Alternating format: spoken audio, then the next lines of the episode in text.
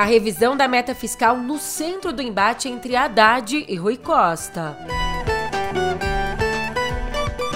E Lula desconversa sobre o déficit zero. Também por aqui o apagão que deixou São Paulo sem energia por mais de 48 horas.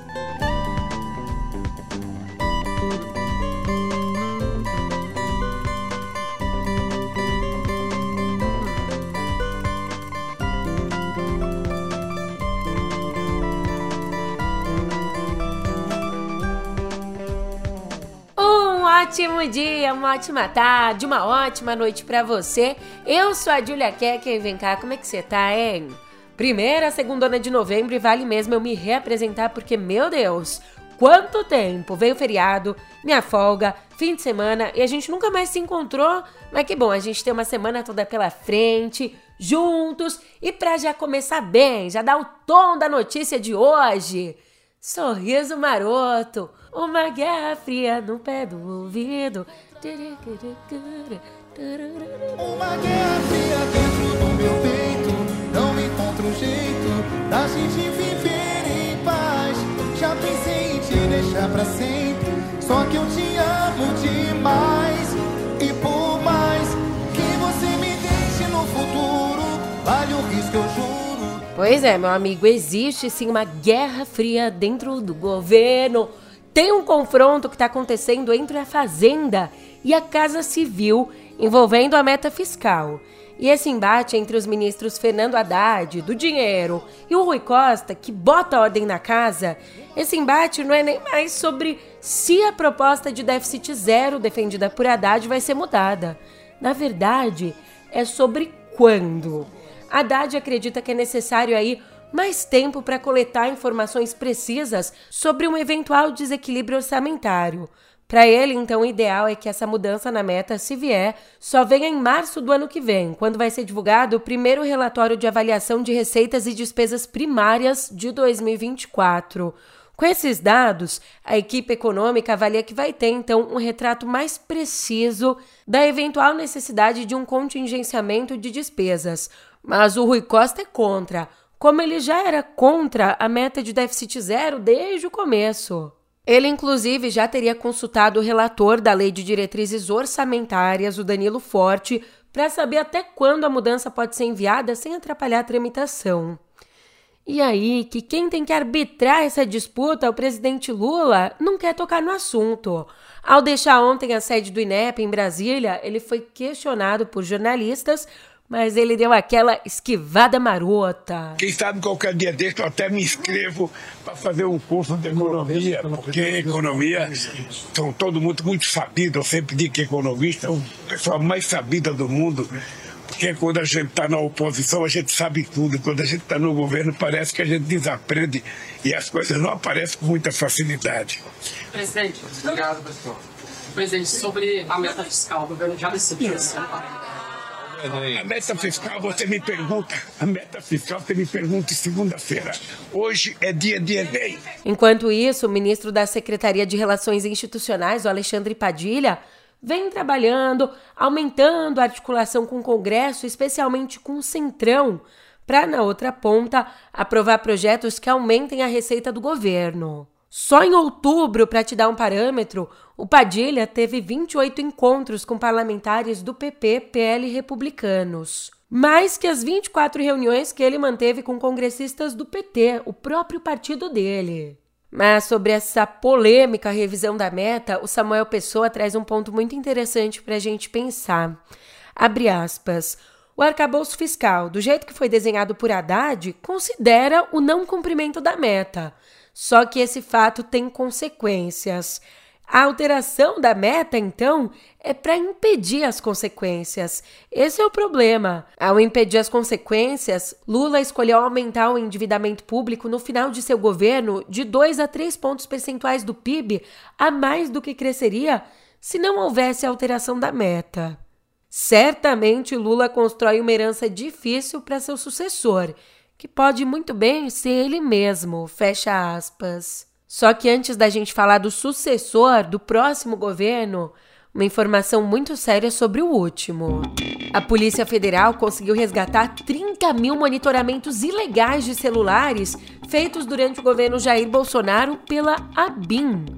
Segundo as informações iniciais da Polícia Federal, o registro da maioria dos rastreios que foram feitos sem autorização judicial, esse registro tinha sido apagado e só 1.800 monitoramentos ainda estavam de fato nos computadores da agência.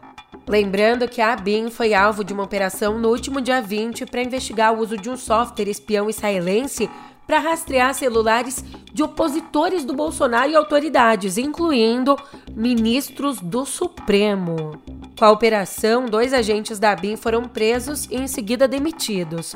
A Polícia Federal agora quer saber quem teve acesso a esses dados que foram obtidos ilegalmente. E vem de fora a atualização sobre o conflito que mobiliza o Oriente Médio. Na verdade, que mobiliza o mundo todo. Olha que grave. No sábado, o governo do Egito suspendeu a autorização para que estrangeiros que estão na faixa de Gaza deixem o território palestino através da passagem de Rafah. E de acordo com Cairo, essa medida é um protesto pelo ataque de Israel a uma ambulância que levava feridos de Gaza para a fronteira. O governo israelense alegou que a ambulância transportava combatentes do Hamas, mas não apresentou qualquer prova das acusações. E essa passagem, que agora foi fechada, é muito importante. Desde a última quarta, centenas de estrangeiros e moradores de Gaza feridos entraram no Egito exatamente por Rafah. Claro que essa notícia da suspensão desalentou a todos, inclusive os brasileiros que estão em Canhunes em Rafah, esperando autorização para entrar no Egito. O grupo está sem água, sem energia, sem combustível e sem gás de cozinha. E ainda está temendo que a guerra entre Israel e Hamas chegue até lá. Escuta só o relato do comerciante Hassan Rabi, que está em Canhunes. Cheguei aqui num lugar que é bastante gente está nele. Essa gente ficou no abrigo do barracos que um amigo aqui me ajudou a carregar as baterias dos celulares, a bateria da internet. Muito difícil, muita gente aqui. E vamos agora para procurar alguém e comprar alimentação. Hoje vamos fazer 30 dias. Esses 30 dias no conflito e até o momento a gente não tem previsão de saída. A única previsão que a gente recebemos notícia do, do ministro de Relação Exterior e a conversa dele com Israel. Então a gente está com esperança da quarta-feira ser saído daqui. E o braço militar do Hamas anunciou no sábado que 60 reféns tomados durante os ataques terroristas do 7 de outubro disse que 60 estão desaparecidos depois dos bombardeios israelenses na faixa de Gaza. Hamas também disse que desse grupo dos 60 desaparecidos, ao menos 23 corpos estariam sob escombros. As Forças Armadas de Israel não comentaram as declarações. Até o momento, quatro reféns duas americanas e duas israelenses foram libertadas.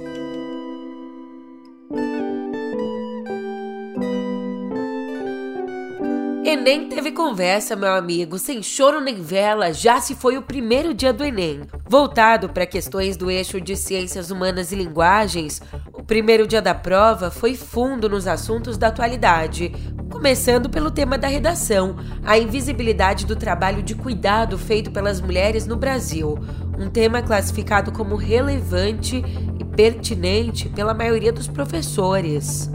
Já as questões, as perguntas em si abordaram leque que de ditadura militar à Palestina, passando por racismo em torcidas de futebol. Mas nem tudo foi tranquilo, tá? O INEP, o instituto que é responsável pela prova, acionou a Polícia Federal para investigar a divulgação nas redes sociais de uma página do caderno de questões que exibia o tema da redação e os textos de apoio. Oh, pela imagem, a gente não consegue saber se ela foi vazada antes ou depois do começo das provas. Além disso, aqui em São Paulo, estudantes que faziam a prova na Unidrumon, na Vila Formosa, na Zona Leste, responderam as perguntas por quase três horas sem luz, por conta né, do apagão provocado por um temporal no sábado. Só então, às 3h45 da tarde, um gerador foi enviado para lá. Cara, eu mesma fiquei dois dias sem energia. Foi aquela corrida doida pra carne do freezer não estragar, para carregar o celular e descobrir que na região nem adiantava porque não tinha nem sinal, para tentar falar com a família. Surreal. Só que dos problemas o menor, né?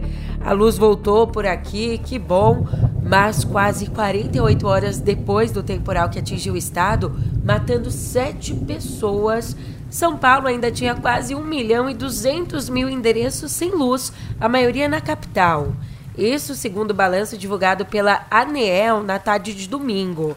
Agora, até agora a concessionária Enel, não a ANEEL, a Enel, conseguiu resolver o problema de pouco mais da metade dos endereços sem energia na cidade de São Paulo desde a tarde da última sexta. Para começo ali da conversa, a gente tinha um pouco mais de 2 milhões, 2 milhões e 100 mil casas sem luz. Agora são 1 milhão e pouquinho também. E para evitar que isso se repita no futuro, porque é muito prejuízo, a ANEEL vai se reunir hoje com representantes das distribuidoras e da Prefeitura da capital para discutir ações futuras e medidas preventivas para deixar a rede de distribuição menos vulnerável aos efeitos climáticos. Então vamos apagando aqui a editoria de viver.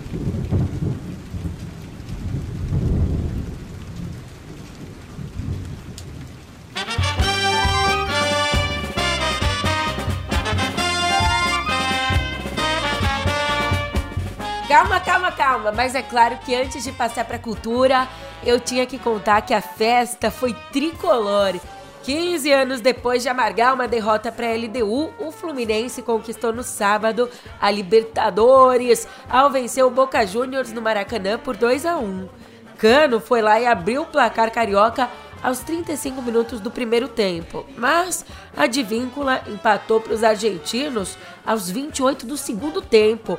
Aí aguenta coração! O jogo já estava na prorrogação quando aos 8 minutos Kennedy fez o gol do título. Aí foi só o Flusão segurar, administrar vantagem e comemorar a taça.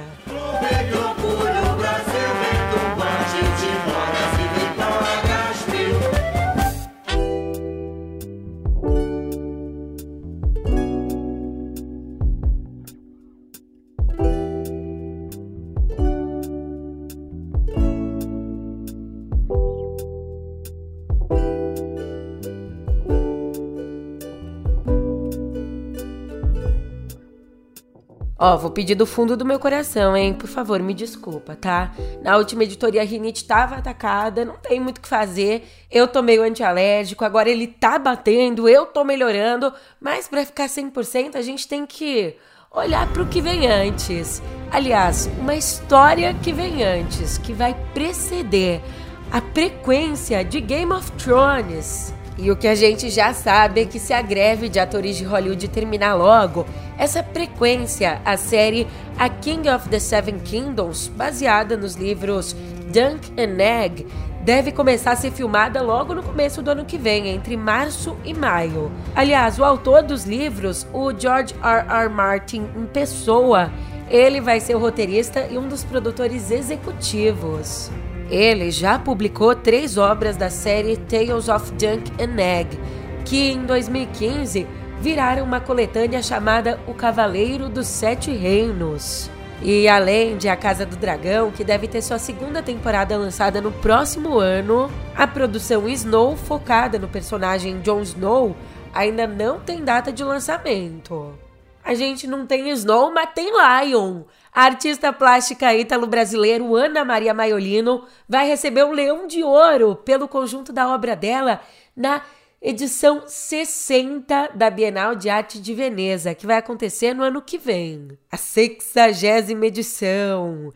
A homenagem, aprovada pelo Conselho de Administração da Bienal na sexta, também vai ser entregue à artista turca Nil Yalter. Num comunicado, o curador do evento, brasileiro Adriano Pedrosa, explicou que o trabalho das duas se conecta ao tema da exposição coletiva de Veneza, o tema Estrangeiros em Toda Parte. Nascida na Itália em 1942, Maiolino se mudou com a família para Venezuela em 54 e depois, nos anos 60, migrou aqui para o Brasil, onde vive até hoje. Que orgulho, que orgulho! Mas falando nas nossas estrelas, duas que se imortalizaram. Nesse fim de semana, a TV brasileira perdeu dois nomes significativos de sua história. Na sexta, morreu aos 68 anos, vítima de uma parada cardiorrespiratória, a atriz Elisângela. Ela começou a fazer comerciais ainda aos 7 anos, na extinta TV Excelsior, passando para programas como A Outra Face do Artista e Capitão Furacão. Também participou de várias novelas da TV Globo e atuou no SBT e na Record. No fim dos anos 70, ela ainda tentou uma rápida carreira de cantora, ali na Onda Disco. Mas nos últimos anos, Elisângela não tomou qualquer vacina contra a Covid e fazia campanha negacionista nas redes. No ano passado, ela chegou a ser internada com sequelas respiratórias da Covid, mas mesmo assim não mudou os posicionamentos. Já no domingo, morreu em João Pessoa, aos 94 anos, Lolita Rodrigues, uma das pioneiras da TV aqui no Brasil. Exatamente no dia 18 de setembro de 1950, ela participou da primeira transmissão de TV no país, na Tupi. E já era uma radioatriz experiente quando, em 57, fez seu primeiro papel na TV, numa adaptação do Corcunda de Notre Dame. Ainda na Tupi, apresentou por mais de 20 anos o programa Almoço com as Estrelas, ao lado do marido, Ayrton Rodrigues. Seu último trabalho na TV foi na novela Viver a Vida, da Globo, em 2009.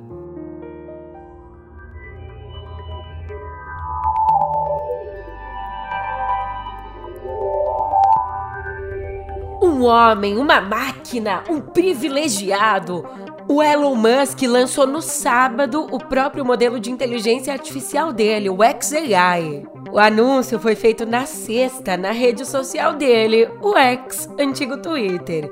E a ferramenta de inteligência artificial dele tem uma coisa interessante. Ela vai sendo liberada primeiro para um grupo seleto de usuários, que vai aí da Virgínia ao Carlinhos Maia. Não, sacanagem. Ele não deu aí detalhes, esses nomes não estão certos, mas fundada em julho de 2023, em resposta ao crescimento do mercado de chatbots, a XAI conta com engenheiros que trabalharam em gigantes do setor, como o próprio Google e a DeepMind. E o Musk mesmo, ele já tem experiência no setor. Ele presidiu a OpenAI, dona do chat GPT, por três anos, deixando a companhia em 2018 para se dedicar a outros negócios. Se o Musk cria, a Disney compra. A Disney anunciou a compra da parcela que ainda faltava da plataforma Hulu, uma parcela que ainda estava em posse da NBC, a NBC Universal, que faz parte do grupo Comcast. Então, veja só, essa participação de 33% da NBC foi adquirida por mais de 8 bilhões e 600 milhões de dólares. A compra, ela já era esperada até porque no começo do ano a Disney anunciou o plano de lançar uma experiência única entre as plataformas Disney Plus e Hulu até o final de 2023. Mas agora que a gente tem essa aquisição total, a expectativa é que a companhia mantenha os aplicativos separados. O CEO, Bob Iger, acredita que a combinação dos serviços vai, abre aspas, fornecer maiores oportunidades para os anunciantes, ao mesmo tempo que dará aos assinantes do pacote acesso a conteúdo mais robusto e simplificado, fecha aspas. Enquanto isso, no Reino Unido, a Autoridade de Concorrência em Mercados fechou um acordo com a Amazon e com a Meta sobre os canais de varejo e uso de dados publicitários. Um baita avanço na regulação. Com isso, as companhias se comprometem com disputas aí mais justas em suas respectivas plataformas de vendas online. Ó, uma das pontas dessa negociação, a Amazon, concordou em não usar dados de mercado de vendedores rivais para conseguir uma vantagem indevida e também se comprometeu em garantir que os vendedores independentes na plataforma vão ter uma chance justa de que suas ofertas sejam apresentadas na caixa de compra. Já a Meta prometeu não explorar os dados dos usuários que anunciam no marketplace do Facebook. Esses compromissos assumidos pelas Big Techs vão permanecer em vigor durante os próximos cinco anos. E você? Você se compromete a me encontrar aqui amanhã? Esse foi um gancho bom, vai, não tem como dizer que não. Assim, portanto, eu me despeço. Obrigada pela companhia, eu já tava com saudades. Muita força aí para essa semana linda que tá começando e a gente se vê por aqui amanhã. Até lá!